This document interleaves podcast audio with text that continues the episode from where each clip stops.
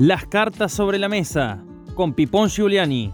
Información más opinión. Para ponerle palabra a la protesta y a la propuesta para transformar la realidad. Para visibilizar a quienes producen la riqueza de las naciones, los trabajadores. Para aguantar los trapos de un periodismo sin cerrojos, un periodismo emancipador. Las cartas sobre la mesa. Y no hay tierra santa,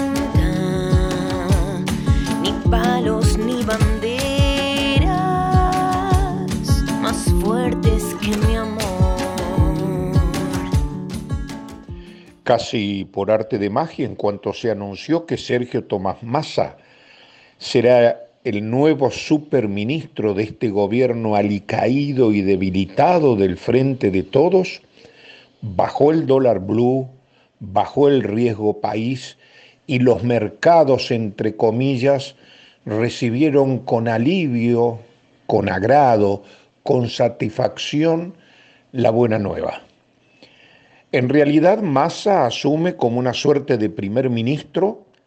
con un fuerte respaldo de parte de la vicepresidenta Cristina Fernández de Kirchner, que ya hace tiempo lo apuntó como el candidato a presidente en las elecciones del 2023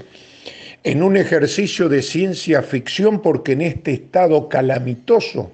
de la situación política, social y económica, pensar en las elecciones que viene resulta un ejercicio temerario, pero digo que con el apoyo de Cristina Fernández, más la Liga de Gobernadores, ungen como primer ministro a Sergio Massa y lo desplazan del escenario, dejándolo como una figura decorativa al presidente Alberto Fernández sin ninguna reforma constitucional, de hecho se ha provocado una profunda renovación del concepto eh, presidencialista en la Argentina que deja de ser esa figura fuerte, esa figura casi indiscutible de la democracia colonial que rige en la Argentina desde su recuperación en 1983 y desde mucho antes,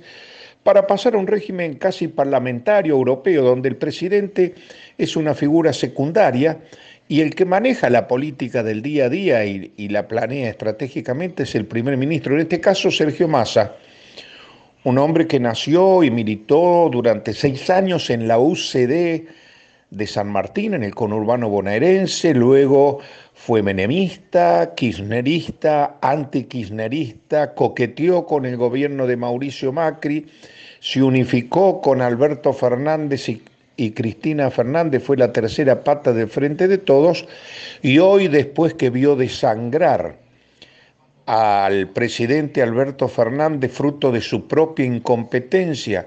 y ante la posibilidad cierta de un estallido a la vuelta de la esquina, asume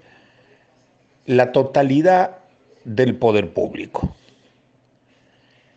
Este hombre de una trayectoria sinuosa que, según dicen los entendidos, tiene fluidos contactos con la embajada norteamericana, seguramente va a venir en primer lugar a seguir cumplimentando a rajatabla el acuerdo con el Fondo Monetario Internacional que implica en la práctica, le pongan el nombre que le pongan, un ajuste, un ajuste en las cuentas públicas, achicamiento del gasto social y por tanto de los recursos destinados a los sectores pobres, excluidos, marginales. Va a venir también con mimos hacia los sectores de la oligarquía que, aunque no hayan expresado fervor por la noticia, sí se sienten más tranquilos porque saben que proviene del poder. Sergio Massa representa al establishment. En todo caso, los que están preocupados son los líderes de Juntos por el Cambio, porque uno como ellos o parecido a ellos, si llega a estabilizar la economía, tirando algún centro para que el pobrerío se conforme y mientras tanto cumpliendo los deberes que le mandan a hacer los dueños reales de la Argentina, y puede ser bendecido por el establishment para las elecciones del 2023. Aunque vuelvo a insistir, pareciera ser temerario hablar de las elecciones a un año y medio vistas con el polvorín en el que estamos sentados por la situación de colapso económico y social, aumento de la pobreza, de la indigencia, de la precariedad laboral y sobre todo de la desconfianza. La gente no cree, no cree en la clase dirigente, en la clase política, empresaria, sindical, religiosa, cultural. Y ese descreimiento se lo han ganado con creces. La única noticia alentadora quizás por estos días sea que es tan profunda la crisis que sectores que hasta ayer nomás andaban caminando por veredas diferentes en la calle, en la protesta, en el reclamo, hoy se están juntando